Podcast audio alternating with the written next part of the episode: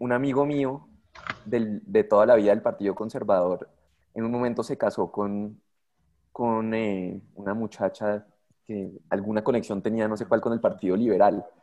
Y los invitados del, del matrimonio, yo le dije, esa vaina es el Frente Nacional.